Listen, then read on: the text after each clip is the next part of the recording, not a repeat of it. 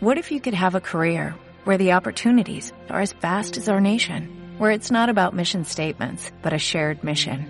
At U.S. Customs and Border Protection, we go beyond to protect more than borders, from ship to shore, air to ground, cities to local communities. CBP agents and officers are keeping people safe. Join U.S. Customs and Border Protection and go beyond for something far greater than yourself. Learn more at cbp.gov/careers. Vamos a empezar la presentación con esta perashá, la perashá de esta semana, la perashá Kitizá. Esta perashá empieza, comienza hablando de cuando iban a hacer, eh, que Akadosh Baruj Hu le ordena a Moshe Rabbeinu que haga un censo, un censo para saber cuántas personas hay en Am Israel. Y le pide de una manera especial que haga el censo, no es una manera normal, no es una manera común como se hace normalmente, regularmente. Ahora vamos a ver. Y después habla también eh, del dinero que iban a, donar eh, y habla también de, lo, de, todos los, eh, eh, cómo tiene que ser algunos kelim, algunos eh, eh, objetos que son, eran del Mishkan. Como esta siempre, esta perashá también está siempre cerca de Purim, ahora porque hay dos Adar, también esta perashá habla de, eh, nos da una señal de Mordejai. Una vez lo, contamos, vamos, lo vamos a ver también, si Dios quiere.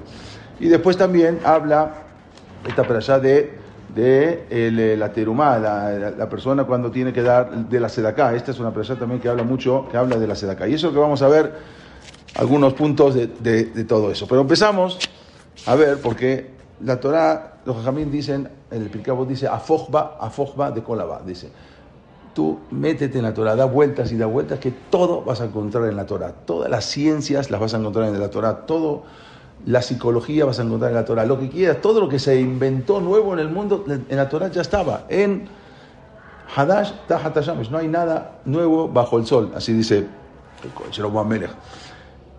La Torah está todo, nada más que hay que saber. La Torah hay, cuatro formas de estudiar: Peshat, Derech, Remes, Zot, o sea, hay profundidad en la Torah.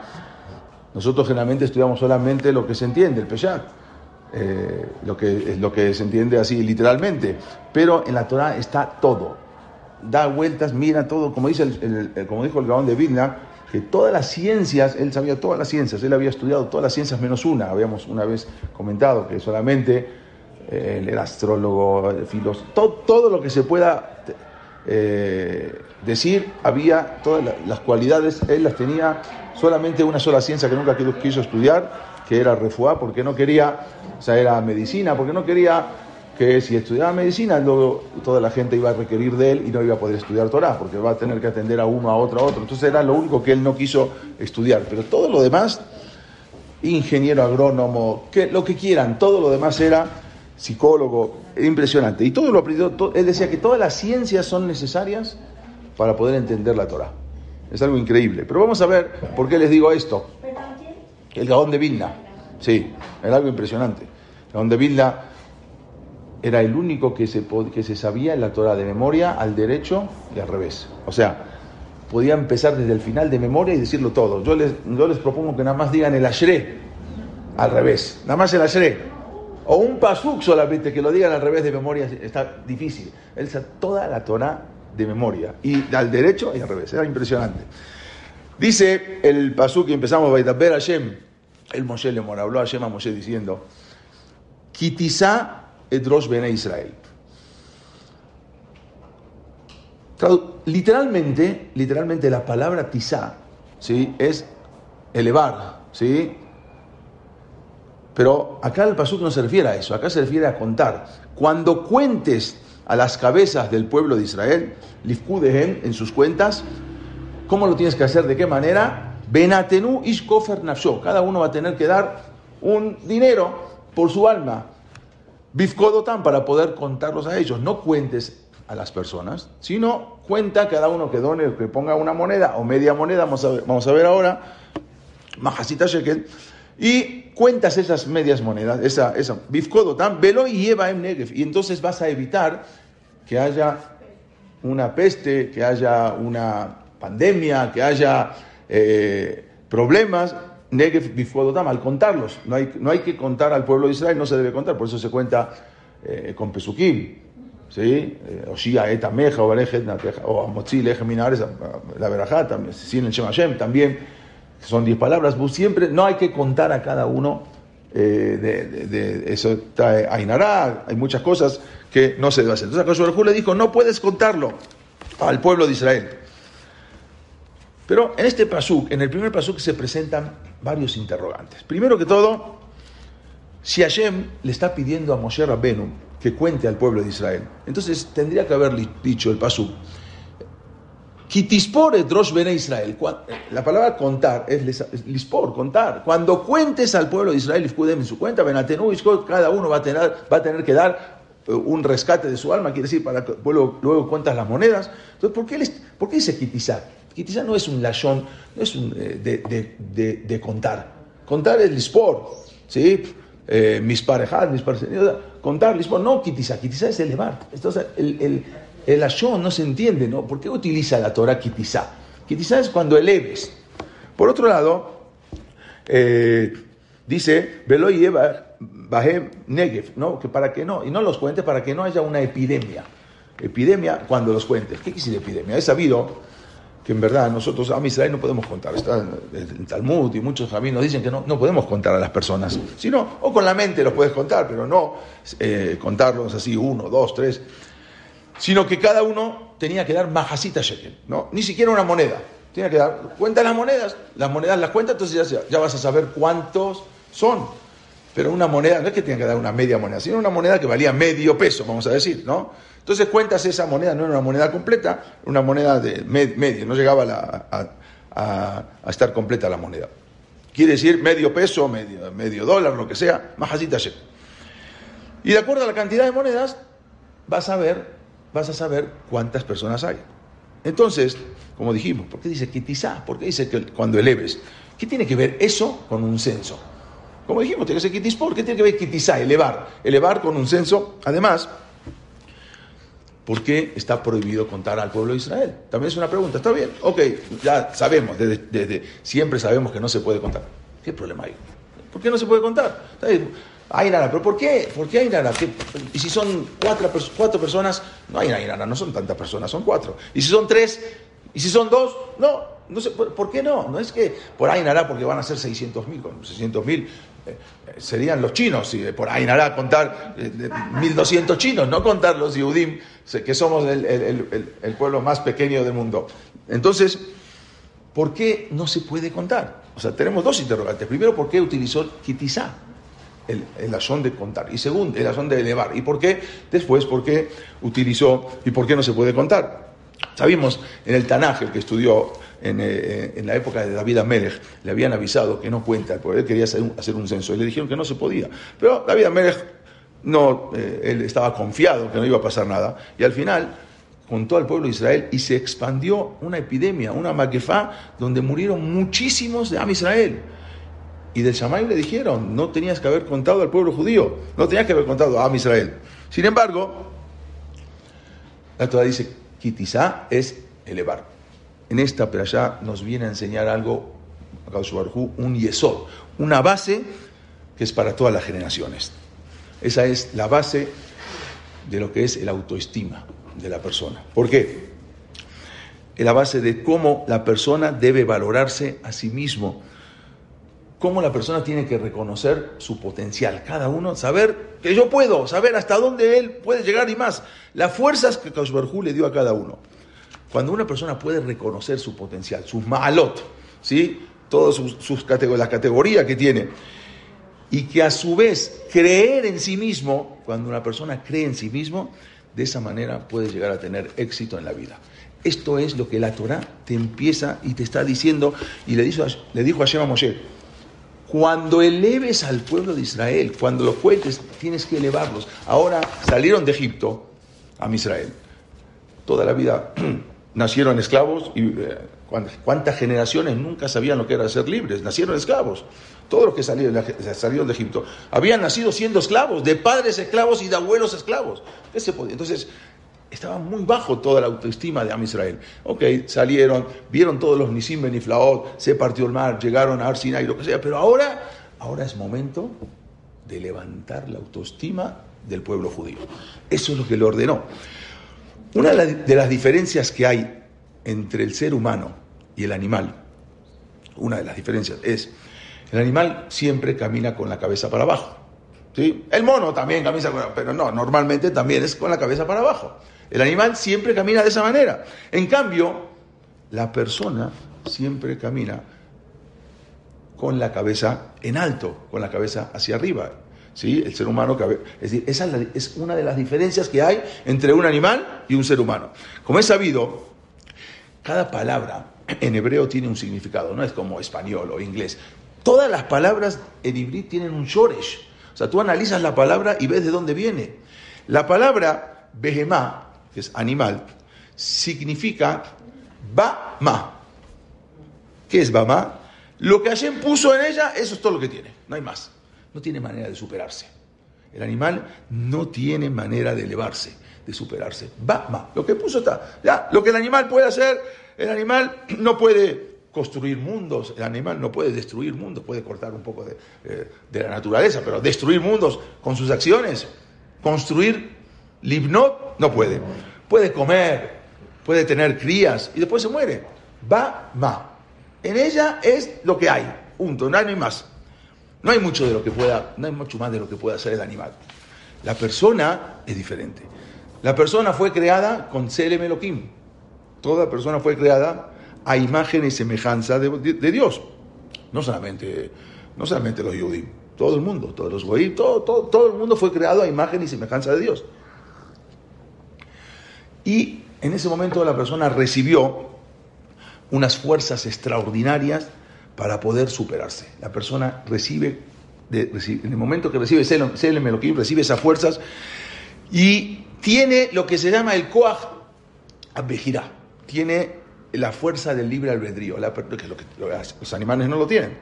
La persona tiene la fuerza del libre albedrío, de elegir, en su mano tiene la fuerza de elegir qué camino conducirse. Eso es la fuerza que tiene la persona y hasta dónde puede llegar. La persona tiene que saber él mismo, conocerse hasta dónde. Esto es lo que le quiso decir Hashem a Moshe. Con sus hechos, la persona puede construir el mundo, no como el animal, puede construir el mundo. Y Hasbe Shalom lo puede destruir, la misma persona puede destruir el mundo. Todo lo que se está escuchando del calentamiento global y todo. Cuando le dio la, le dio la tierra a Adama le dijo, cuídala, yo te la entrego, pues está en ti en que la puedas cuidar o que la puedas destruir. Eso ya no depende de mí. Yo te la doy, tú puedes hacer lo que ese es el libre albedrío. La persona puede viajar hasta la luna y puede regresar. Así como dijeron los Mekubalim, que hasta dónde un simple hecho de una persona, a misbah, a veces unas misbot pequeñas, que uno dice, bueno, ¿hasta dónde voy a llegar? eso puede influir en el Shamaim impresionantemente. Puede traer un binyan, puede traer una construcción y ver Minán puede traer un jurbán. Por ejemplo, en lo que siempre nos cuentan en el Maasé de, de Kamsa Bar Kamsa, dice, la Gemara dice, por Kamsa Bar Kamsa se destruyó el Betamigdash. ¿Cómo vas a destruir el Betamigdash por una persona? Sí, por una persona se puede destruir el Betamigdash.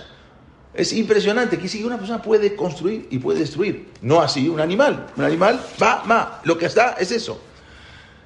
Es por eso que Akash creó al, animal con la cabeza para abajo. Porque el animal no tiene a dónde mirar hacia adelante, qué es lo que mirar. Él tiene la cabeza para abajo, no, no, tiene mucho que mirar, observar. Pero la persona la creó erguida. La cabeza de la persona está hasta arriba. Luego, abajo está el corazón. Luego, más abajo está el hígado. Tenemos cabeza, ¿sí? luego tenemos el, el, o sea, el moaj, ¿sí? luego el cerebro, luego tenemos el, corazón y luego el hígado, que son, sabemos que la persona está, cuando se creó la persona fue, dice el Zohar, se creó con Nefesh, Ruach y Neshama. Tienen las tres cosas. Ya hay quien dice también rápido, eh, eh, eh dice que, hay otra, el Yudí tiene otra eh, eh, Neshama y Ejidá, bueno, no entramos en eso, pero tiene Ruach.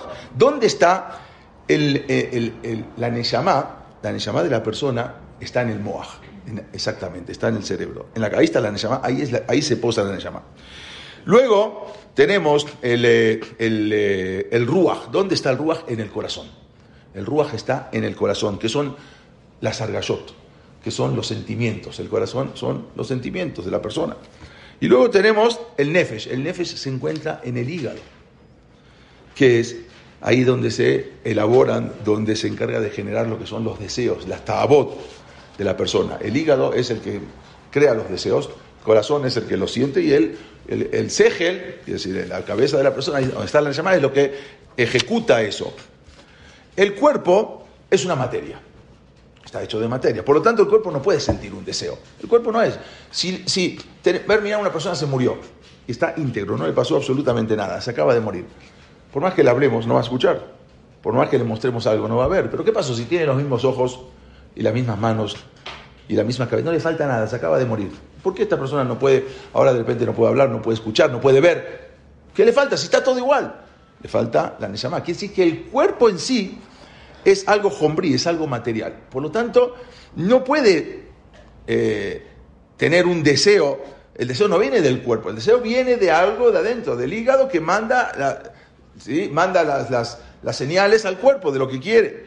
La Neshama es la que eh, genera esos, esos, deseos, esos deseos que vienen del hígado. O sea, el hígado tiene deseos, lo manda al, corazón, lo manda, y la Neshama es la que dice, bueno, ¿lo voy a hacer o no lo voy a hacer? O sea, es la que decide, el Pejirá.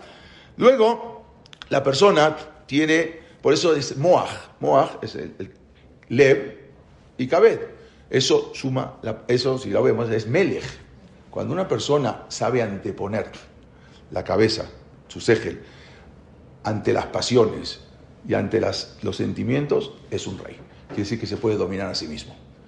Si no, es al revés, sale, sale una, una que la que dio eh, Pilam, ¿sí? Pero es la persona cuando se sabe anteponer, cuando la persona sabe anteponer el segel. O sea, obvio que siempre va a dar argashot, va a dar sentimientos el hígado, eh, eh, va a dar eh, deseos y va a dar sentimientos el corazón. Pero el segel es el, el que ejecuta eso. Y él es el coaja vejirá. Eso es lo que va. La persona puede decir, si lo quiero, lo hago o no lo hago. Me están diciendo que lo haga, pero por otro lado, es el que decide. Esa persona que puede donar, pues puede dominar sus sentimientos, sus pasiones, es, es el, el, que antepone, antepone el sejer. Sin embargo, el animal, y todo eso, ¿dónde está la persona? Arriba. El, el que es decir, la neshama, el moaj está arriba. Luego el lev, más abajo, y el hígado más abajo. El animal prácticamente tiene los tres en el mismo nivel. El animal camina, no camina erguido. Por eso la persona camina erguido porque la posibilidad de anteponer el sejer. El animal no, el animal camina con la cabeza hacia abajo, tiene prácticamente las tres cosas en el mismo nivel. Entonces, Hashem le dijo, Ben Israel. Cuando eleves al pueblo de Israel, ¿qué quiere decir? Cuando el pueblo de Israel eleve en su cabeza, tienes que enseñarle que a Israel tienen que levantar su cabeza, quiere decir que tienen que tener ahora la autoestima que tienen que conocer su grandeza, tienen que conocer su potencial, tienen que conocer su fuerza. Después de tantos años que estuvieron en Misraim, desamparados, ya no tenían ni, ni, ni mentalidad para sobreponerse, ya no eran nada.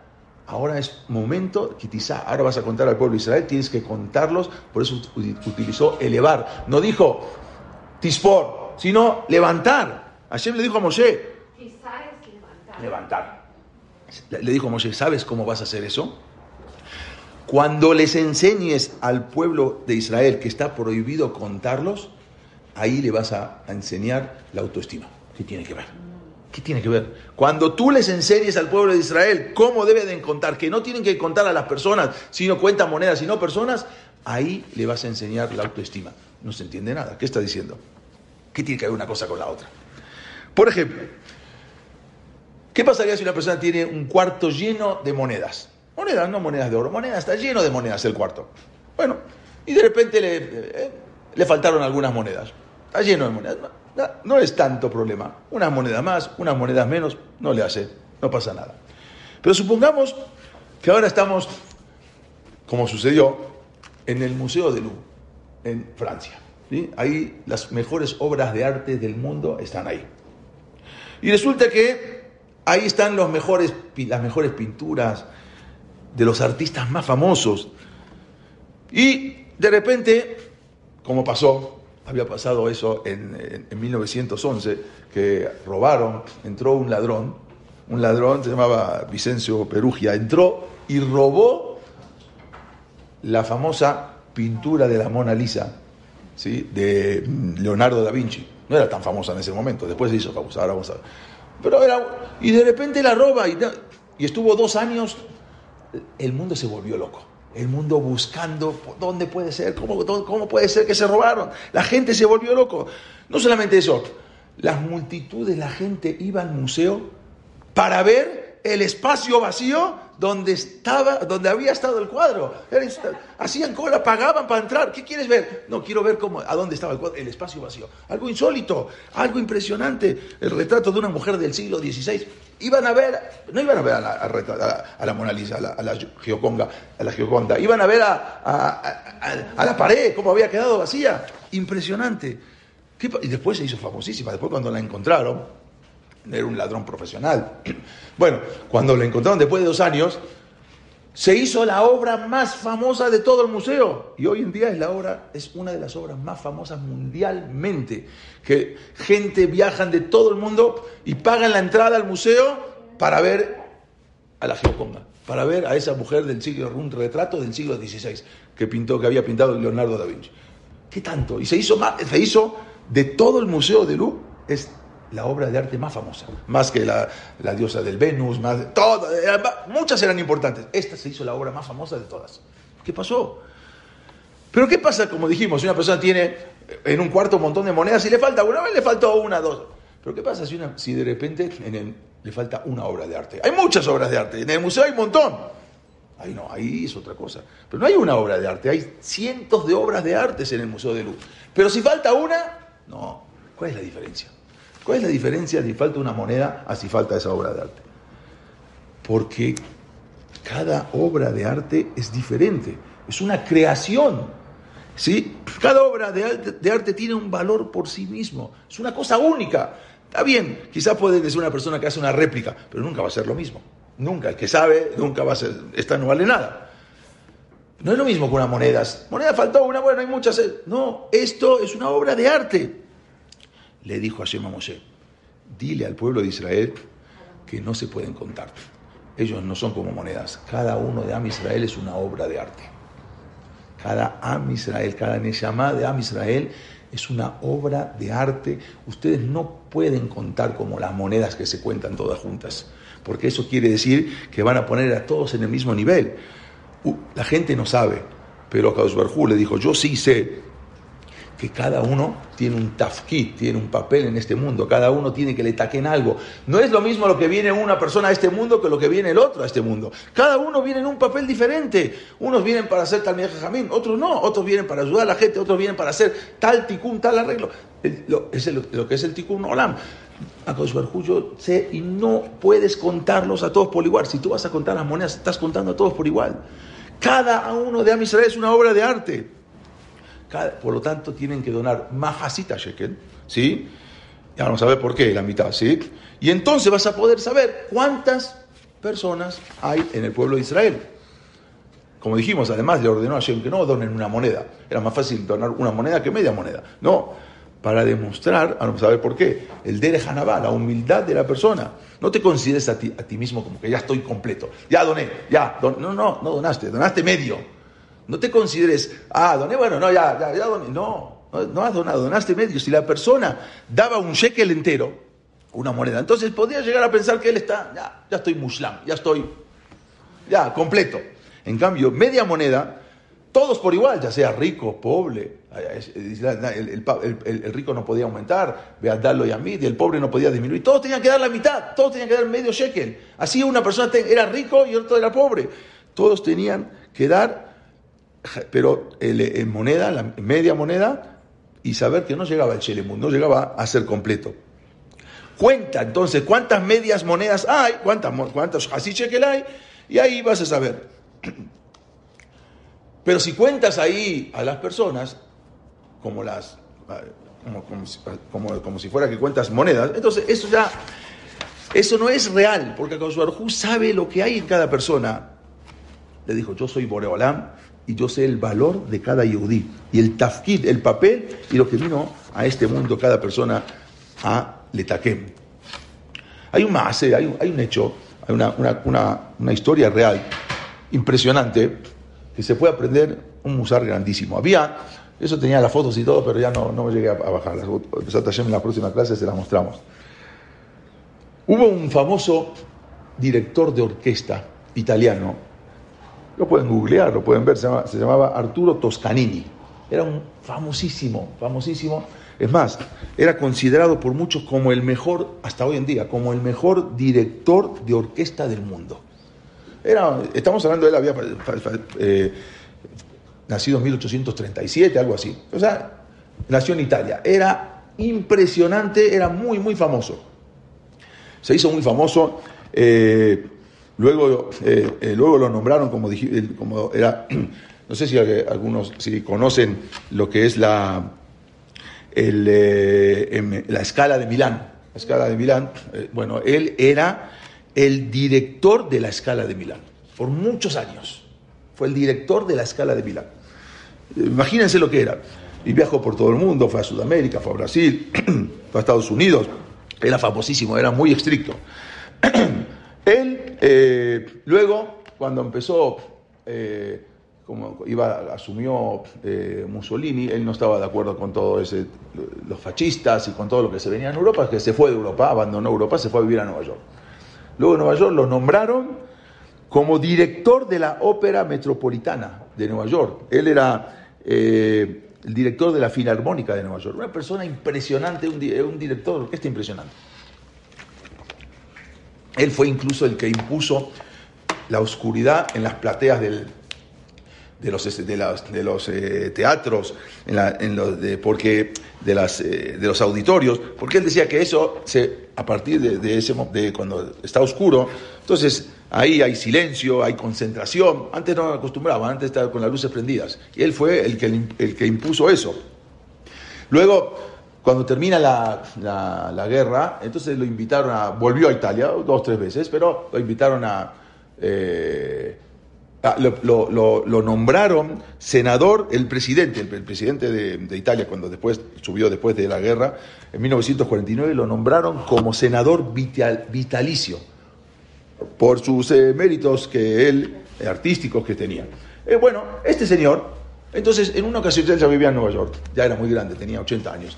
En una ocasión, entonces le quieren hacer un homenaje. Desde Italia le hablan que le quieren mandar el boleto, quieren que vaya a Italia, ¿para qué? A Roma, le van a dar un, le van a, le quieren hacer un homenaje. Él dijo, no puedo ir. La verdad, ya era muy anciano, no podía ir.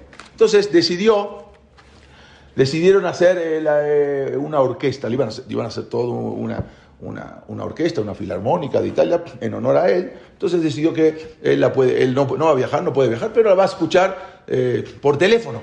No había en ese momento todavía Zoom, ni WhatsApp, ni FaceTime, no había nada. Eh, por teléfono, había teléfono, había escucharla por teléfono, está bien, no había otra manera, le vamos a hacer una condecoración. Eh, ok, por teléfono, perfecto. Quedó así. Uno de los reporteros de esa, eh, que, se enteró de todo eso, que era un reportero musical, o sea, no era cualquier reportero, un reportero dedicado a la música, sabía, sabía leer las páginas musicales.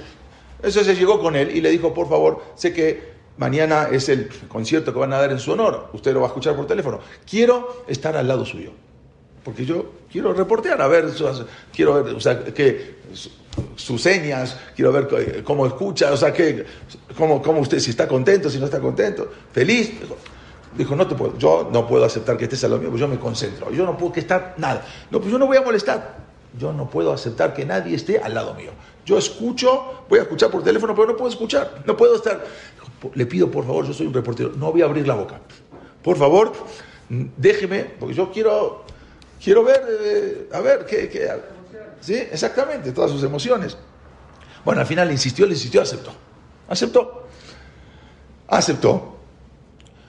Vino el, eh, llegó el momento y empezó eh, la orquesta que estaba en, Roma, tocando todo para él, le estaban haciendo todo un homenaje. Y él escuchando, y el otro reportero estaba escribiendo todas sus sensaciones, a ver qué veía, qué no veía. Bueno, De repente él está escuchando y lo ve a este, así concentrado, el, director que está, ya tenía 80 años, concentrado, concentrado así. Pero una orquesta impresionante, una orquesta de, cientos de músicos, algo impresionante. Entonces estaba escuchando, escuchando, escuchando así. Este, eh, este director, eh, Arturo Toscanini, y de repente ve que en un momento hace, no sé, no sé. Y él lo ve, entonces él va tomando nota. Y pasa un rato, como que hace un gesto de, esto no sirve. Como que, y pasa, no, no, así, como que se pone nervioso, no, así. Bueno, al final termina y este, él lo puede preguntar, le dijo, ¿te pasa al lado? Ah, porque él quería preguntarle en el medio, ¿por qué estás haciendo ese gesto? La orquesta está impresionante, se escucha impresionante, ¿por qué estás haciendo ese gesto? Él con la mano. Bueno, no le podía preguntar. Al final termina la orquesta, bueno, termina el llamado, todo corta el teléfono y le dice, necesito preguntarle, yo soy reportero, necesito, ya, no le pregunté en su momento, necesito preguntarle, ¿por qué está haciendo usted ese gesto? Dice, mira, la orquesta había arpas, había violines, había de todo, ¿sí? Había 30, había, eh, eh, la orquesta estaba, eh, estaba programada que iba a haber 40 violines, pero faltaba uno. ¿Cómo usted sabe que faltaba uno? ¿Cómo? Faltaba uno. No hay manera. ¿Cómo usted sabe que faltaba uno? 40 violines, que falte uno, había 39. ¿Y cómo se dio cuenta que usted... yo soy director de orquesta, yo tengo oído. Y yo me doy cuenta cuando falta uno, que no es lo mismo. Por eso así, así. No puede ser. No hay manera. Yo, también soy reportero musical y yo sé bien. Dice, no es lo mismo. No es lo mismo. Faltó un violín y eso no es lo mismo. Ya no fue la misma orquesta, la misma sinfónica, ya no fue lo mismo. Este reportero no lo creyó, empezó a averiguar, salió de ahí, fue a averiguar, llamó a Roma, todo, le dijeron, sí, había uno que venía y no llegó, tuvo un problema de, en, el, tráfico, no sé qué pasó, no llegó y sí, efectivamente, había 39 en lugar de 40. ¿Cómo supo? Le pregunté, pero ¿cómo usted, cómo supo? Dice, yo sé identificar a cada uno y uno, yo soy el director un director sabe identificar y sabe el valor de cada uno. No es lo mismo 39 violines que 40 violines. Esto sucedió porque se dio este base. En Nueva York habían hecho lo que se llama en, Lakewood, un Yarjekala. Venían una vez por año, llegaban eh, y estudiaban una semana, como se acostumbra también ahora, que van una semana a estudiar, dejan de trabajar en el UL y van y estudian. Muy bien. Había una persona que fue, eh, que nunca había ido, y de repente llegó y era toda la semana. Nada más vino dos días, después al tercer día ya no llegó. No llegó, no llegó, pasó el cuarto día, pasó el quinto día, el sexto día llega y el Rosh Shiva le dice, ¿qué pasó? Hola, ¿cómo estás? ¿Por qué no viniste? Dijo, mire, ni me pregunte, ¿qué pasó? Ni me pregunte, ¿por qué? Me, me hice, tenía un problema, me fui a hacer un examen eh, y salió que, miran, que tiene la majalá, salió todo positivo lo que tenía. Y la verdad, me, ya me, me, deprimí mucho, no vine, pero ya dije, hoy, hoy, hoy sí, ya, ya vine, pero la verdad, la verdad, Rab, si yo nunca vengo, ¿quién me conoce? Miles de alumnos hay acá en Lakewood, ¿cuántos alumnos hay? Y de repente yo si no vine, ¿quién me conoce si vine, si no vine? Le dijo el Rosh Shiva, te voy a contar un buen mase, y le contó esto, le contó este mase, te quiero decir algo.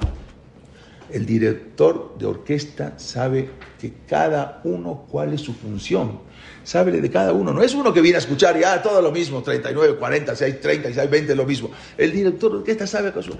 Sabe cada uno. Akadosh Barujú sabe si viniste y preguntó por ti. Y estuvo preguntando por ti ayer y anteayer, ¿por qué no viniste? Y no eres igual. A Israel cada uno es diferente, cada uno tiene un potencial. Cada uno tiene una, un, un tafkid, un ticún que hacer. Le dijo a Israel. Ese es el mensaje que le tienes que dar al pueblo. Se tienen que elevar, se tienen que valorar, tienen que saber el potencial, la fuerza que tiene cada uno para poder salir adelante y tener éxito. El Admor Mikot dijo una vez algo impresionante, que si no lo hubiese dicho él, no, no lo podía repetir. Él dijo así, así como la persona tiene que tiene que creer en Elohim, de la misma manera la persona tiene que creer en sí misma. Así como una persona tiene que creer en Hashem, también la persona, de la misma manera, no menos, la persona tiene que creer en, sus fuerzas, tiene que creer en sí mismo. No que va a crear un mundo, pero la persona tiene que creer de la misma manera que la persona cree en Dios, en Hashem. ¿Y eso de dónde lo sabemos? Hay un paso muy conocido, Behabtal y Reajá Camoja. ¿Qué quiere decir Behabtal y Reajá Camoja? Amarás a tu prójimo como a ti mismo. O sea, para poder amar a tu prójimo, primero te tienes que amar a ti mismo. Si no, ¿cómo vas a amar al prójimo? Vean el pasú, Behabtal y. Vas a querer al otro como te quieres a ti. Si no te quieres a ti, no hay manera de que puedas querer al otro. Eso es lo que es algo impresionante. Una persona, ese paso uno piensa que es así, Beatale de ajá, camoja, como tú, como te quieres a ti mismo. Si no te quieres, no hay manera. La autoestima es el aprecio y consideración de que uno de lo que uno tiene por sí mismo, o sea, lo que se considera la, la valoración, se llama la valoración positiva de uno. La confianza que uno tiene en sí mismo. Esto es lo que te dice la Torah. Beatale de ajá, camoja. El problema de muchas, el problema de muchas personas, ¿cuál es? El problema de mucha gente es que se desprecian y se consideran como seres sin valor. Ah, como una persona que eh, indignos de ser amados. Ah, nadie me quiere, nadie, nadie, nadie se fija por mí. En verdad, todo nace de lo que es la imagen mental de que una persona tiene en sí mismo. Por otro lado, pero hay, hay un problema, porque la autoestima también tiende a desarrollar el ego de la persona. Si una persona tiene mucha autoestima, de repente también se le sube el ego. ¿Por qué? Porque tanto que tiene, tanto, a veces pasa que uno va al psiquiatra, al psicólogo y le da tanto, tanto, tanto autoestima que después él ya le levanta el ego de la persona. Es por eso que la Torah te dice, no puedes dar un shekel entero, tienes que dar la mitad. No eres tan completo. No des un shekel, majasita shekel, tienes que dar la mitad. Porque con tu autoestima después te puedes llegar a creer que estás, si das una moneda, que eres una persona completa. No eres completa. Tienes que trabajar. Por eso la Torah te dice las dos cosas. Te trabaja en la autoestima y te trabaja en el ego. Porque puede ser que una cosa puede eh, este, perjudicar a la otra cosa. Como dicen, dice, no hay camino hacia la felicidad, sino la felicidad es el camino. A veces, ah, yo quiero el camino hacia la felicidad. No, la felicidad es el camino. En esta ya nos enseña a los seres humanos que tenemos esa capacidad de desarrollar esa, esa, confianza y ese respeto que uno tiene que tener por sí mismo, pero sin elevarse, sin, sí, elevarse que se pero sin tener ese ego, sin tener esa gaba. El hecho de estar vivos es la base para conseguir esa felicidad. Si una persona está vivo, ¡ay! La persona está vivo, puedes conseguir. La Torah nos enseña que esa, tener esa autoestima alta equivale a sentirse una persona que está confiadamente apto para la vida. Cuando una persona está confiado, se siente capaz, se siente valioso y a su vez se siente aceptado como persona. Eso es lo que le dijo a Hashem, quitizar, eleva al pueblo de Israel, esa autoestima baja que tienen ahora después de tanto tiempo de estar en Israel, tienes que elevarla. Perdón, si me iba a preguntar algo, perdón. Persona, uno mismo, eh, para uno mismo es ¿Qué es? o sea, ¿cómo una persona se, respeta a uno mismo? Cuando uno se respeta, se considera como que es merecedor de la felicidad. Una persona se trata, o sea, es tratarse a uno mismo de la mejor manera posible.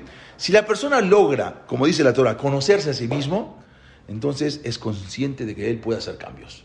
Es consciente de que él puede ahora lo, lo que se llama crear su propia escala de valores. Si una persona se conoce a sí mismo, puede desarrollar esa potencialidad y por ende siempre va a estar en una constante superación, cosa, tanto superación tanto material como espiritual, cosa que no tienen los animales. Los animales no hay superación, no hay así, va bama. La persona no, la persona está, puede cada vez tener un, una constante superación y eso es, a su vez, genera lo que es la capacidad de pensar, la capacidad de entender, la vejira que la persona tenga esa fuerza, fuerza, te, te da, te da, te genera la capacidad de tomar decisiones, te da la capacidad de resolver asuntos, asuntos, asuntos así en la vida cotidiana, con los amigos, asuntos con la familia.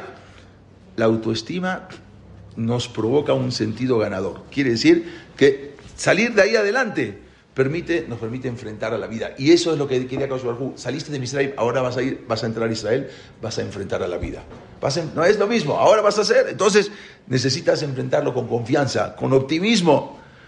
Y eso es más fácil alcanzar los objetivos en la vida. Cuando levantes la cabeza de Bené Israel, la Torah nos enseña a desarrollar esa autoestima, que significa ampliar esa capacidad para ser felices. Eso, comprender eso, es fundamental. Eso es lo que le dijo a Koshbarujú a Moshe. Como dijera un filósofo, hay un filósofo alemán estadounidense, se llamaba Eric Fromm, dijo así, el amor a los demás y el amor por uno mismo, uno mismo no son opuestos, sino que todo lo contrario. Una actitud de amor hacia uno mismo se encuentra en todos aquellos que son capaces de amar a los demás. O sea, Beatale de Ajaca Moja. ¿Cuándo vas a poder amar a los demás? Cuando te ames a ti mismo. Si no te amas a ti mismo, si no tienes autoestima, no hay manera de que puedas querer a los demás. Pasó un Maasé. Maasé allá. Había un, un, suceso que pasó hace, unos años. Había un banquero en Estados Unidos que había quedado en números rojos. Ya, prácticamente estaba a punto de declarar bancarrota. ¿Sí? Quiebra. Ya, ya él debía, debía por acá, debía por... Todavía no había quebrado, pero estaba eh, ya, ya no podía más. Había, ya las cartas ni las abría, le llegaban cartas de deuda que debía, ya ni las abría, ¿qué voy a abrir? Ya no quería ni abrir las cartas, estaba muy decepcionado. Un día salió de su oficina, se fue al, parque, se sentó ahí a reflexionar, ya, estaba muy, muy decepcionado, ya estaba a punto de quebrar. En eso se le acerca una persona, un señor grande, señor mayor, se le acerca, se veía así bien vestido, y le, lo ve así, le dice, lo ve triste, ¿qué te pasa? ¿Qué es lo que te pasa? cada uno con su problema, ¿qué quieres? Ya, cada uno con su rollo, cada uno con su problema. Le dijo, no, dime, dime, yo, yo, te puedo ayudar, a ver, eh, quiero escucharte, ¿qué te pasa? Le dijo, mire, le contó la historia, se abrió, no, tenía nada que perder, estoy quebrado, no tengo, no tengo dinero, eh, debo mucho, ya esto creo que más de 10 años, pasó hace en Estados Unidos, pero tiene más, tiene como 30 años. Vino esta persona y le dijo, ¿sabes qué? Yo te quiero ayudar. Si usted no me conoce, yo te quiero ayudar. Yo soy también un banquero. Y como sé que tú eres banquero, tú me contaste, entonces ahora más o menos estamos en el mismo rubro y yo te quiero ayudar. Yo no sé si alguna vez escuchaste de Rockefeller. Bueno, yo soy Rockefeller. Y yo te quiero ayudar. Te voy a prestar un dinero, te voy a prestar una cantidad grande de dinero y tú utilízala, no te voy a cobrar intereses, y en un año, exactamente como hoy, nos vemos aquí. Y con eso tienes que salir adelante. Le he puesto una gran cantidad de dinero. Le agradeció mucho. Usted es de lo mejor, no, te no, no tienes nada que agradecer, no te preocupes. En un año yo te veo acá. este señor salió optimista, se fue, a su, se fue a su oficina, empezó, dijo, bueno, le dio un cheque, le hizo un cheque, le firmó, le dio un cheque, le dio un cheque, voy a cobrarlo, un cheque muy grande más de, seis cifras. Entonces agarró y se fue a su oficina, dijo, bueno, eh, dejó el cheque y dice, no, no, voy a, voy, a, voy a ver, de momento no lo voy a cobrar, a ver de qué manera puedo empezar a salir adelante. Empezó a trabajar con optimismo, empezó a trabajar, le dio a uno, otros. Bueno, Besicum, en resumidas cuentas, no tocó el cheque. No tocó el cheque, no tocó el cheque. Esta persona pasó un año y no veía, dice yo, este día no veía la hora de encontrarse con Rockefeller y devolverle el cheque. Muchas gracias por lo que hizo. Pero salí, salí de mi problema. O sea, sabiendo que tenía ese respaldo, sabiendo, la autoestima me subió, me subió las ganas, me subió. Y empecé de acá, de acá, de acá a trabajar. Me subió, salió de la bancarrota, salió de todos los problemas y no veía la hora, se fue, se trajeó, se puso el traje, se fue, se sentó en la misma banca. Después de un año, llega y está esperando, todavía llegó 15 minutos antes, esperando a la hora, a las 2 de la tarde, que venga este señor Rockefeller. De repente, ve que viene este señor, feliz, un señor grande, feliz, contento, lo ve, lo ve llegar. Se pone feliz y dice, lo ve, ya le va a agradecer. Y de repente ve que viene, y atrás de ese señor vienen corriendo dos enfermeras corriendo, corriendo, dos enfermeras, se agarra y le dice, eh, vienen y las enfermeras le dice, señor, ¿qué quiere? dice, no, la verdad que le vengo a devolver el, cheque que me dio. Ah, usted también le hizo creer que es Rockefeller, se, se, se, escapó del manicomio. dice, y cada dos por tres se escapa del manicomio. el señor tiene complejo de que es Rockefeller y a todo el mundo va y le dice, yo soy Rockefeller, y, firma cheques, le da cheques, así no sirve para nada, los cheques no, tienen fondo, no tienen nada. Y a todo el mundo le hace cheques Rockefeller, Rockefeller. ¿A usted también lo hizo caer en los cheques? Sí, pero yo, yo pensé que nada, se le pone una camisa de, fuerza y se lo llevan. Dice, este un loco se escapó, cada dos por tres se escapa del manicomio, muy inteligente, pero se escapa. Este señor más, ese allá, no tocó el cheque, pero ¿por qué salió adelante? ¿Qué pasó? Si estaba... Eh, porque levantó, levantó las ganas, le dio la autoestima, eso, le dio, lo levantó todo, él se salvó de la criba. ¿Por qué? Porque él empezó a creer en sí mismo. Porque él, en ese apoyo que tenía, él supo que ahora con ese apoyo él pudo salir adelante, él, pudo superarse a sí mismo. Las personas que se, se desestiman y se menosprecian no son felices. No son felices. Él pudo salir, esta persona, ¿qué es lo que recibió? ¿Por qué salió? Porque recibió lo que se llama bitajón asmi esa seguridad en sí mismo y pudo tener el éxito y pudo salir adelante, lo que no podía hacer antes cuando la persona estaba deprimido. Pensaba que no tenía posibilidad de sobreponerse. Eso es lo que le dijo a Moshe, a Hashem. Israel. Cuando eleves la autoestima del pueblo judío, tienes que elevar esa autoestima de Am Israel. Ahora tienen que salir adelante, tienen que entrar a Israel. Rabbi Akiva, a los 40 años, recién comenzó a estudiar la Torah. 40 años no sabía ni leer ni escribir. Se fue a un Talmud Torah a aprender Aleph Bet y se sentó con los niños chiquitos. O sea, imagínense el bullying que le hacían a Rabbi Akiva. Sentado con niños chiquitos, un señor de 40 años y encima era duro de aprendizaje y no, podía, no, entendía. Y empezó a estudiar Aleph Bet con los niños. ¿Pero qué pasó? Él creyó en sí mismo. Su esposa le hizo, le, lo convenció de que él podía. Y como vio esa gota que caía en la piedra después de tantos miles, cientos de años, o miles de años, y agujeriosa esa, la, piedra, entonces, yo, mi cabeza que es tan dura, con más razón que la Torah la puede, entrar. Y ahí fue donde pudo superarse. ¿Y hasta dónde llegó Rabbi Akiva? Rabbi Akiva llegó a ser el rap de Rabbi Shimon Bar Yochai. Rabbi Shimon Bar fue el que escribió el Zohar. Rabbi Akiva fue el rap de Rabbi Shimon Bar Yochai. Imagínense hasta dónde llegó. Empezó a los 40 años. Algo impresionante. La perashá sigue diciendo, vean el siguiente pasuk, Zet, eh, el pasuk Yud Gimal, Zeitenu, Kola a la Pekudim, esto es lo que van a dar todos los, a Ober, todos, a, Ober, a lo que todos los que pasaron por la cuenta. Mahasita Shekel, había que dar, como dijimos, media, no pueden, la autoestima te levanta el ego. Mahasita Shekel, la mitad. Beshekel, la Kodesh, Aisrim Gerah Shekel, Mahasita Shekel, Terumala Hashem, dice el pasuk, Zeitenu a la Pekudim, los jajamín explican lo siguiente. Aparentemente, cuando uno da de acá, se ve como que disminuye su dinero. ¿sí? Yo tenía 10 mil pesos, doy mil, entonces ¿cuánto me quedan? 9. O sea, normalmente es así, cuando una persona da de acá. Entonces en ese momento piensa que él, se ve a simple vista que él está disminuyendo su dinero. La verdad, verdaderamente funciona al revés. La persona también, no solamente que, recibe, que lo va a compensar también con dinero, sino con vida. La persona recibe, eh, recibe vida por intermedio de la sedacá. Cuando una persona da sedacá, cada uno de acuerdo a las posibilidades, recibe vida. La persona recibe abundancia. Como dice el Pasuk también, sedacá, tachil, mimavet. La sedacá dijeron los Jajamín Remes, la, la, sedacá salva a la persona de la muerte. Dice el Pasuk, Zeitenu, cola o la pecudín, esto es lo que tienen que dar Mahasit que la palabra Mahasit. Vean la palabra Mahasit. Mírenla, cómo se escribe. En el Pasuk Yod Gimal. Mem, Het, Tzadik, Yud, Te.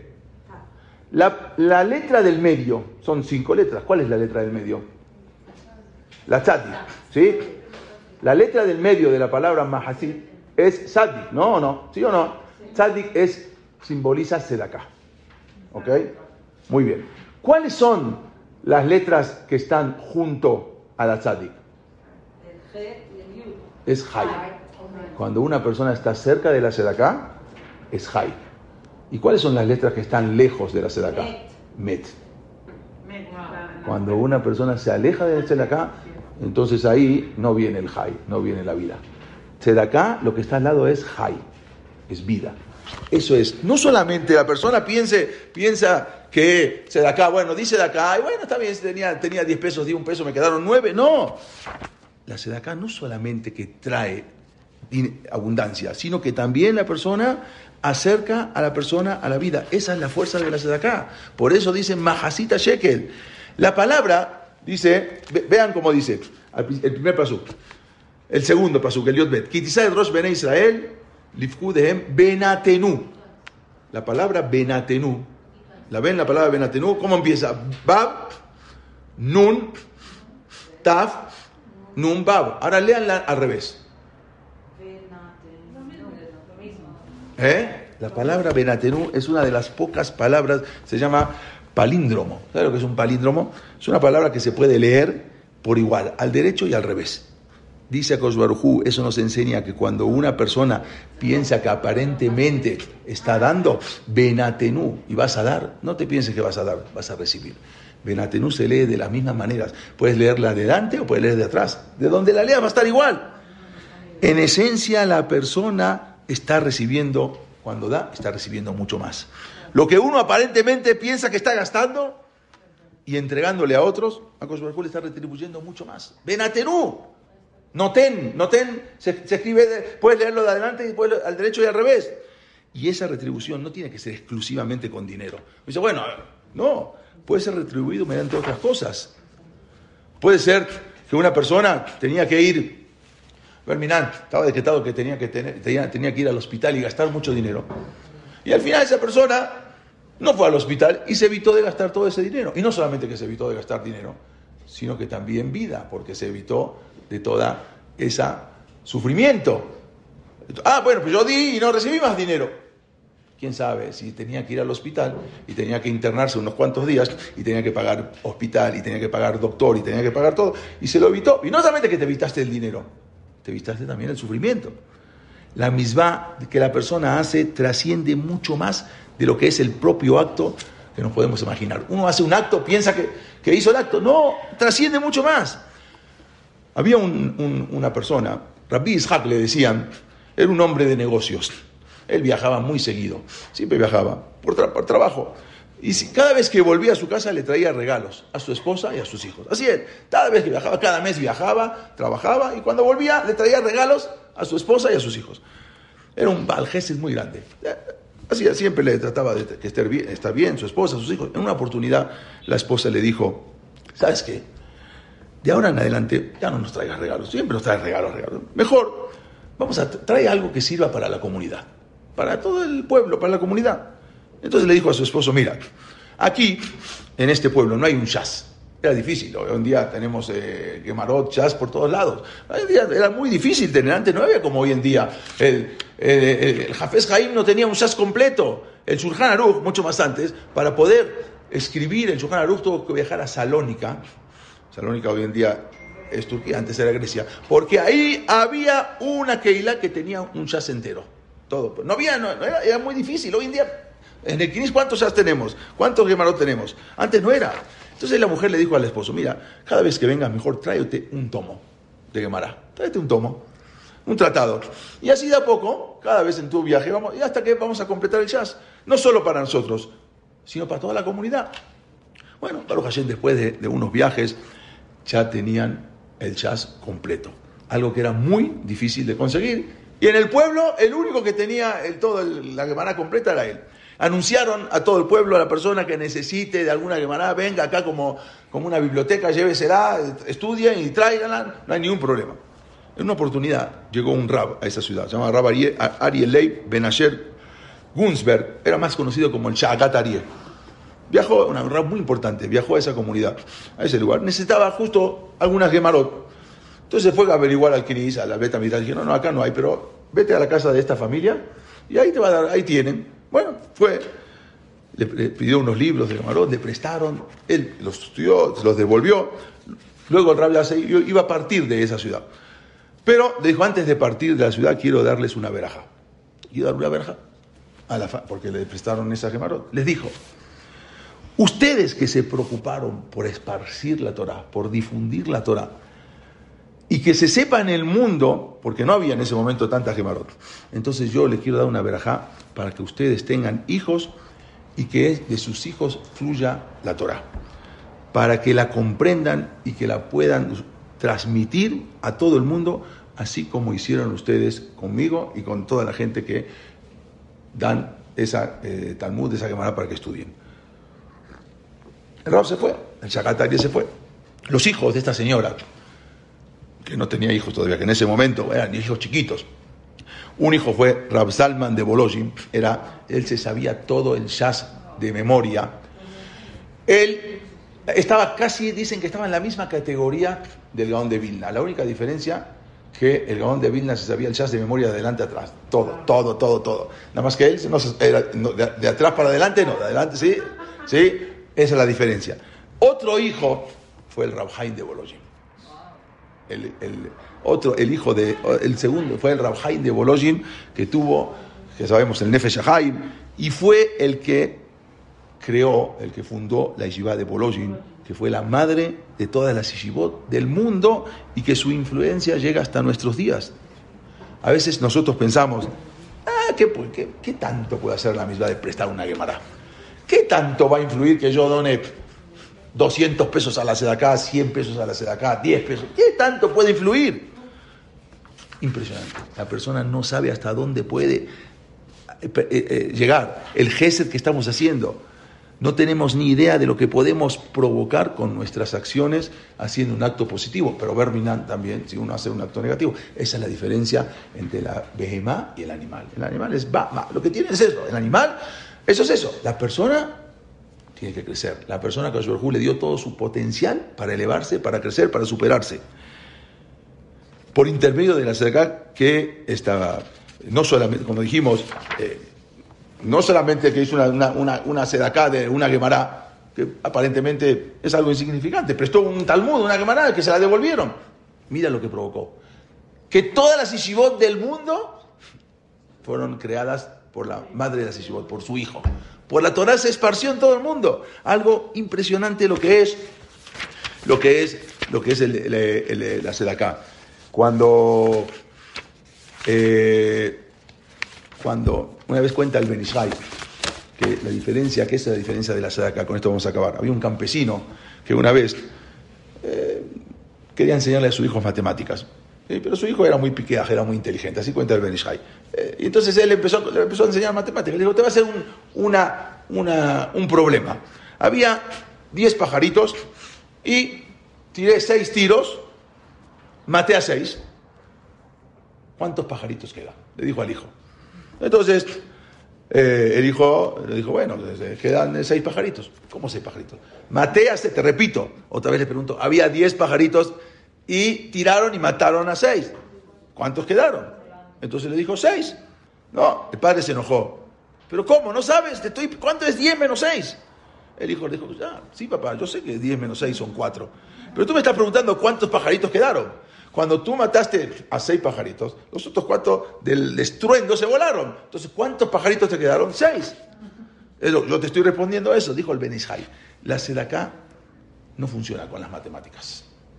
Uno piensa que tiene sedaká, que tiene 100 pesos y va a dar 50, le quedan 50. La sedaká no funciona con las matemáticas. La sedaká no funciona así. Si te pones a analizar, la sedaká funciona completamente diferente. Uno no es como ve a simple vista. Cuando una persona le da, a Kosovo le da mucho más. Cuando una persona da de acá, a le puede. Pero no solamente le puede dar en dinero, como dijimos, le puede dar en otras cosas. Y esto es lo que dice Zeitenu a la Pecudim. Los jajamines explican. Aparentemente, cuando uno se ve que disminuye, no, no disminuye. Al revés. Sedaká Tachil Milbabel. La Sedaká salva a la persona de la muerte. La Sedaká le da Jaín, como dijimos, la Tzadi, que está al lado de Jai y más lejos de. Y por eso Benatenu también es una palabra, un políndromo, se, puede leer de las dos maneras. Eso es lo que nos enseña en este momento la Torah, en esta peralla, la autoestima, cómo Am Israel tiene que elevarse, cómo Israel tiene que levantarse su autoestima, cómo saber que tiene su potencial. Pero ten cuidado con el ego. Majasita shekel, no un shekel completo, la mitad. No te pienses que estás completo, ¿sí? pero levanta, saca todo, saca todo tu potencial y también lo que es el, la sedaká, nos explicó la Torá, de que cómo que no, no funciona la sedaká con las matemáticas, sino que es totalmente diferente, es algo sobrenatural, es algo que puede hacer Roshen, puede hacer cosas que dejen a futuro, quizás ni a él, quizás a su familia, como acá, como el Rafael de Boloshin, que tuvieron hijos impresionantes que cambiaron el mundo de la Torá por esa sedaká que hicieron de que la mujer le dijo, ya no me traigas regalos, tráete un tomo de Gemara cada vez que vengas. Eso es lo que nos enseña algo de lo que te enseña la Torah. Todo afojba, afojba de Jorabá. Da vueltas en la Torah, todo hay en la Torah. Psicología, psicoanálisis, todo existe en la Torah. Tienes que analizarlo, tienes que profundizar, todo está en la Torah. Y eso es lo que vino a decir a Josué Juan Moshe. Y no le dijo Kitisporet Israel cuando cuentes, Kitizá, cuando eleves la autoestima de Amisrael. Gracias, gracias, no, gracias.